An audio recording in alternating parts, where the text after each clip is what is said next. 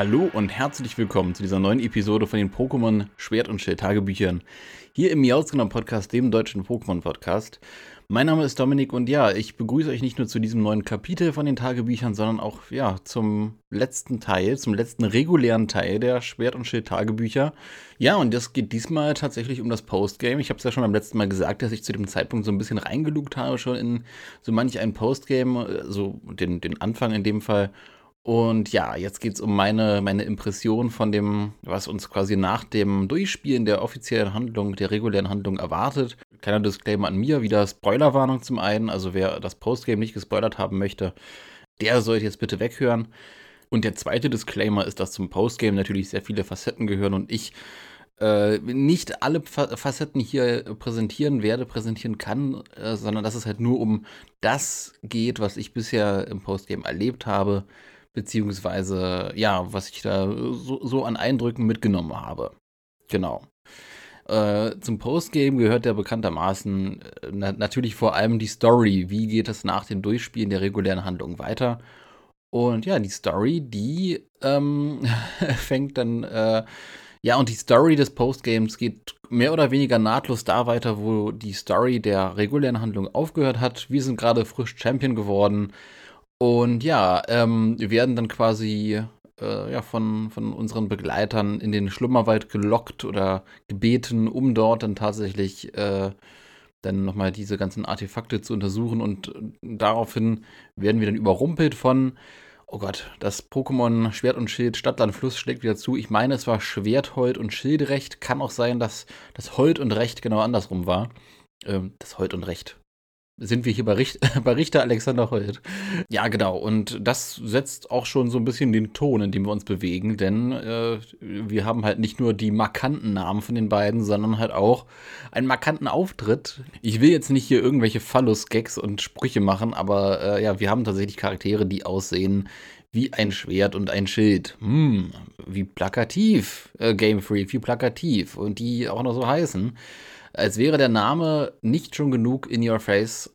Ähm, ja, und, und letzten Endes wursteln wir uns dann, äh, weil die beiden dann äh, dafür stehen, dass sie ähm, den Ruf ihres äh, Adelsgeschlechts, das ist ein Adelsgeschlecht, das habe ich gar nicht gesagt, den Ruf ihres Adelsgeschlechts retten wollen stehen die beiden dafür, dass sie ähm, die ja, Giga-Dynamaxing-Energie halt nutzen wollen, um, um Chaos zu stiften. Ähm, und ja, wir tingeln dann daraufhin nach äh, dem einen oder anderen Kampf mit den beiden dann halt auch zu den verschiedenen Arenen, wo wir dann quasi übergroße Giga Dynamax Pokémon zu Gesicht bekommen, die dann von, von äh, ja, besagten beiden Personen zum Giga Dynamaxing, nicht Giga Dynamaxing, ach was, also, zum normalen Dynamaxing natürlich, ähm, es ist ja nicht das Giga Dynamaxing, sondern das normale Dynamaxing, ähm, ich, ich, ich neige dazu, sofort immer zum Giga Dynamaxing zu, zu äh, greifen als Wort, weil es auch einfach ein bisschen griffiger ist. Äh, genau, äh, dass die beiden Personen halt die Pokémon äh, dort zwingen, also auch mit jeweiligen ähm, Typ-Kontext, das heißt beim, oh Gott, beim, bei, bei der Wasserarena-Leiter war das ein Kramalm? Äh, ich, ich bin mir gar nicht mehr sicher. Auf jeden Fall ist es in den jeweiligen Arena-Typen halt auch immer ein Pokémon, was dann äh, zum, zum Typ passt. Und genau, nach einigen Hin und Her ähm, schaffen wir es dann auch, die ganzen äh, großen Pokémon zu besiegen ähm, und, und quasi wieder auf normale Größe zurückzuschrumpfen. Und ja, letzten Endes äh, kämpfen wir dann, ich glaube, dreimal in diesem Kontext gegen äh, Schwerthold und Schildrecht. Und der letzte Kampf, der findet dann ähm, äh, dort statt, wo wir auch einen Dynalos bekämpft haben, äh, auf, der, auf der Spitze des äh, Hauptgebäudes von Claw City. Und also auf diesem oberen Plateau. Denn dort wollen äh, die beiden Halunken, die beiden adligen Halunken, wollen dann da tatsächlich ähm, jeweils, je nachdem welches Spiel ihr habt, Samazenta oder äh, Sashian, ähm, ja, provozieren. Denn der ganze Plan dient dem, quasi diese beiden Pokémon aus der Reserve zu locken. Und ja, dann letzten Endes, so wie ich das verstanden habe, die Pokémon äh, dem Adelsgeschlecht äh, entsprechend zu, zu unterjochen und beziehungsweise sie zu fangen. Ähm, Im Fall von Schwertert und Schildrecht. Ja, das äh, gelingt den beiden nicht, weil wir als Protagonisten natürlich fleißig dabei sind, den Helden zu spielen oder die Heldin, je nachdem. Und wir ähm, haben dann aber tatsächlich die Chance, äh, Samasenta oder Saschian zu fangen. So. Lange Rede, kurzer Sinn. Äh, das Pokémon ist gefangen, das Pokémon ist gebannt und ja, ähm, nun, schwierig. Ne? Also was, was ich generell zu dieser, zu diesem Handlungsstrang sagen kann, ist, dass es unfassbar mager wirkt, unfassbar Spiel, also, puh, also enttäuschend. Das ist, äh, also der, der Handlungsstrang setzt, setzt auch qualitativ da genau an, wo der Handlungsstrang des äh, regulären Spiels halt auch aufgehört hat, auf einem, auf einem ähnlichen Niveau.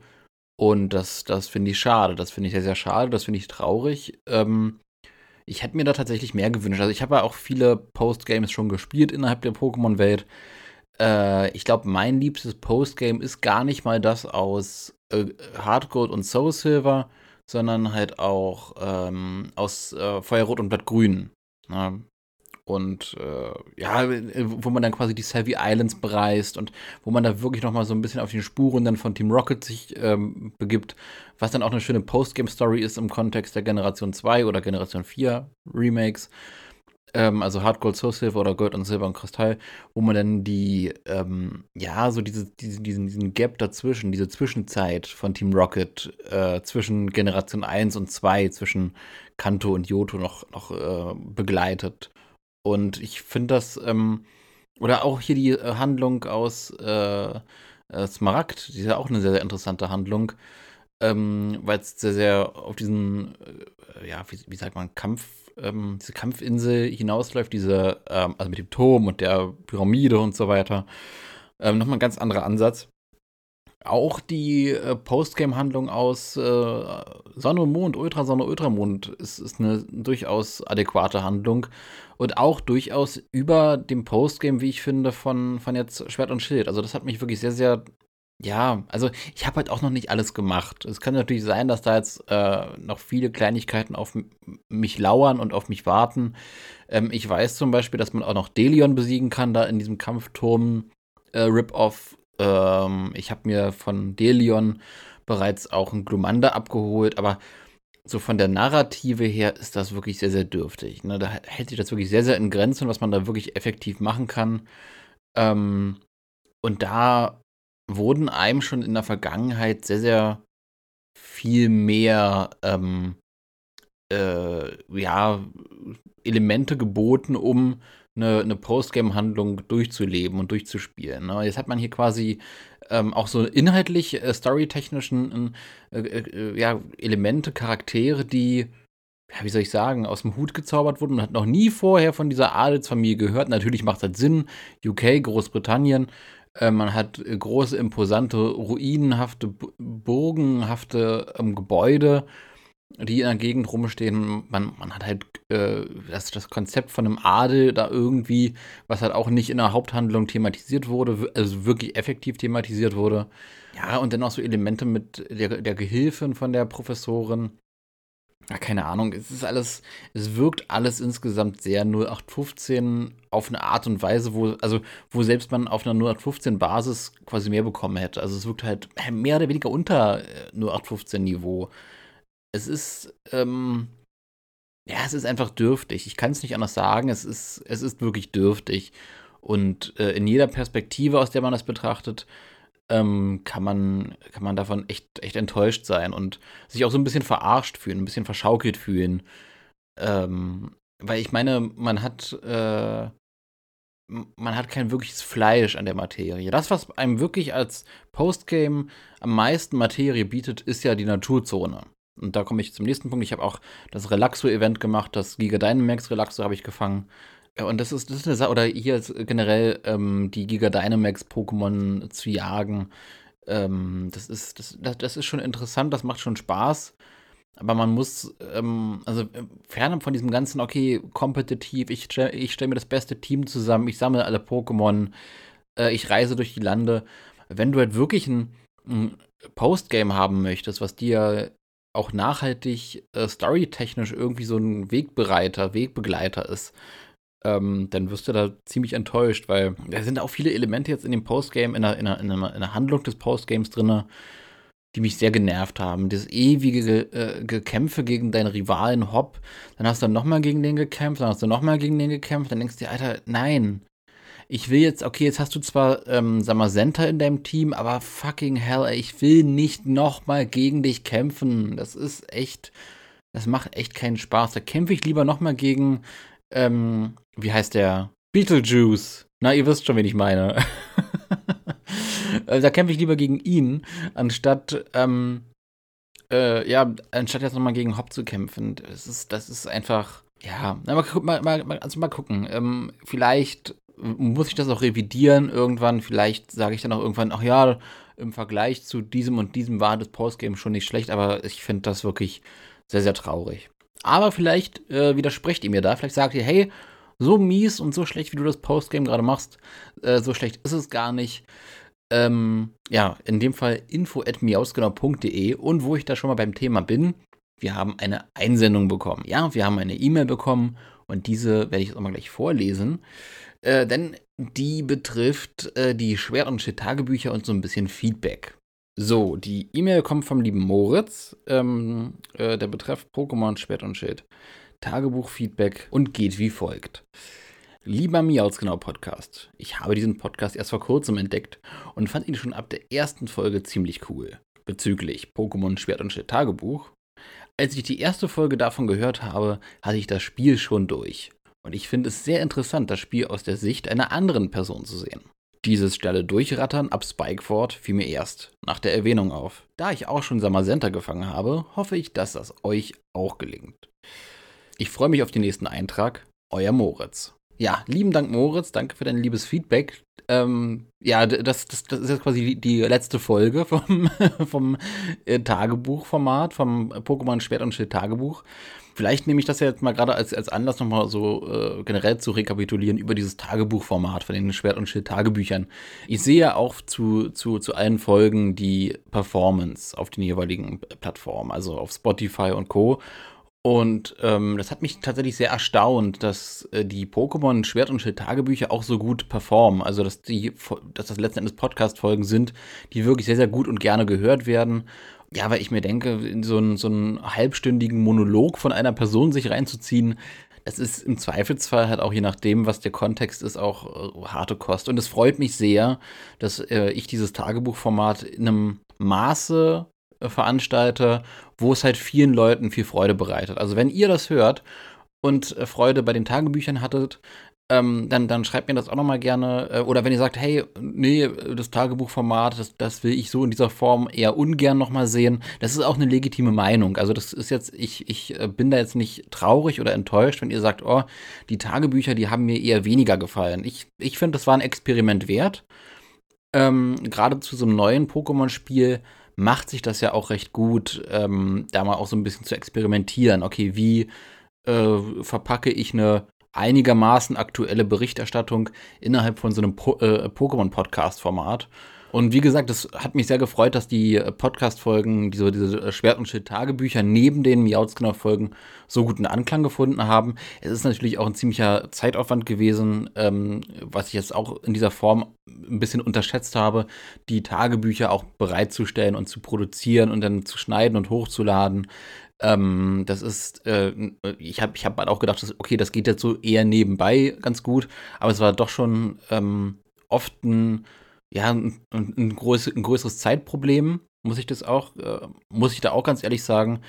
Ähm, deswegen bin ich auch ganz froh, erstmal wieder zu den normalen äh, Miauzgenau-Folgen zurückzukehren und ja, diese Schwert- und Schild-Tagebücher hier quasi so als so ein äh, Experiment, so eine, so, so, so, so, eine aktuell einmalige Geschichte im Miauzner Podcast zu haben, äh, zu der man eventuell, wenn ihr das wollt, liebe Zuhörer und Zuhörerinnen, wenn ihr das wollt, zurückkehren könnte bei den nächsten Pokémon-Spielen. Man könnte ja äh, das quasi so als so ein, so ein wiederkehrendes Thema bei den jeweiligen Pokémon-Spielen, wenn sie dann neu erschienen sind, ähm, ja, behandeln, dass man das in, in einem vergleichbaren Format nochmal aufzieht.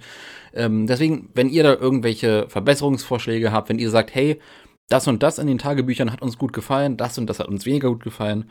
info at miauzgenau.de und dann werden wir gemeinsam gucken, welche, welche Stellen man quasi noch verbessern kann, welche Stellen soweit auch okay sind und äh, dann eventuell, ich will jetzt nicht in Stein meißeln, eventuell das Tagebuchformat nochmal in irgendeiner Form wieder aufgreifen. Wie gesagt, bei den nächsten Pokémon-Spielen, wann auch immer die erscheinen werden, wird sich das anbieten. Ähm, aber ja, so viel dazu. Wie gesagt, lieben, lieben Dank für das Feedback, was, was ich bekommen habe. Ähm, lieben Dank nochmal an den E-Mail-Schreiber Moritz. Ja, und wie gesagt, lieben, lieben Dank fürs äh, kontinuierliche Zuhören bei meinen langen Monologen, bei meinen langen Ausführungen, äh, bei meiner Meinung. Ne? Das ist ja halt auch ähm, im Zweifelsfall, wenn man ein Pokémon-Spiel durchspielt, halt auch immer so eine Sache, okay, will ich jetzt da wirklich geflutet werden mit der Meinung, mit den Eindrücken von einer anderen Person? Ähm, und das ist halt auch, ja, das äh, schönste Lob, was man bekommt, ist halt auch dann tatsächlich da reinzuschauen in die Statistiken und zu sehen, okay, da gibt es halt wirklich äh, Zuhörer und Zuhörerinnen, die so irre sind, die so verrückt sind und da wirklich sich so eine ganze Tagebuchfolge durchhören. Und ähm, das sind halt einige, das sind halt viele, die das, die das hören. Und das, und das ist halt wirklich ein sehr, sehr großes Lob da auch für die, für, für die Arbeit. Und wie gesagt, lieben Dank äh, an, an euch alle, die ihr diese Tagebücher gehört habt, äh, fürs, fürs regelmäßige Einschalten. Und ja, ähm, so, und bevor ich euch jetzt entlasse in die Freiheit und, und aus dieser Podcast-Folge verabschiede, möchte ich noch sagen, es gibt noch was zum Pokémon Schwert und Schild. Eine, eine große finale Besprechung, eine ganz äh, reguläre Folge quasi aus dem Miauzgenau Podcast. Man könnte es bezeichnen als eine Crossover-Misch-Episode äh, aus, dem, aus dem normalen Miauzgenau-Format und den Pokémon Schwert und Schild Tagebüchern. Das trifft sich nämlich quasi in der Mitte und bildet eine, eine allumfassende Besprechung zu Pokémon Schwert und Schild. Dafür habe ich dann aber auch an der Stelle es mir nicht lumpen lassen und äh, einen ganz, ganz, ganz besonderen Gast eingeladen äh, in den Pokémon-Podcast, in den Mauzi-Ballon. Und äh, ja, äh, wenn ihr wissen wollt, was das für ein Gast ist und wenn ihr wissen wollt, wie das Review, das allumfassende, insgesamte Review zu Pokémon Schild und Schwert äh, mit besagten Gast äh, vonstatten geht, dann schaltet in dieser Folge ein, in dem großen Finale, in dem großen Pokémon Schwert- und Schild-Finale hier im Pokémon-Podcast Miauts genau. Und bis dahin, viel Spaß noch in der Galar-Region. Ich bedanke mich sehr, sehr herzlich für die, für die große Anteilnahme hier bei den Tagebüchern, fürs freundliche Zuhören und wir hören uns dann beim nächsten Mal in der nächsten Folge von Miauts genau, dem deutschen Pokémon-Podcast. Bis dahin, macht's gut und bis dann. Ciao.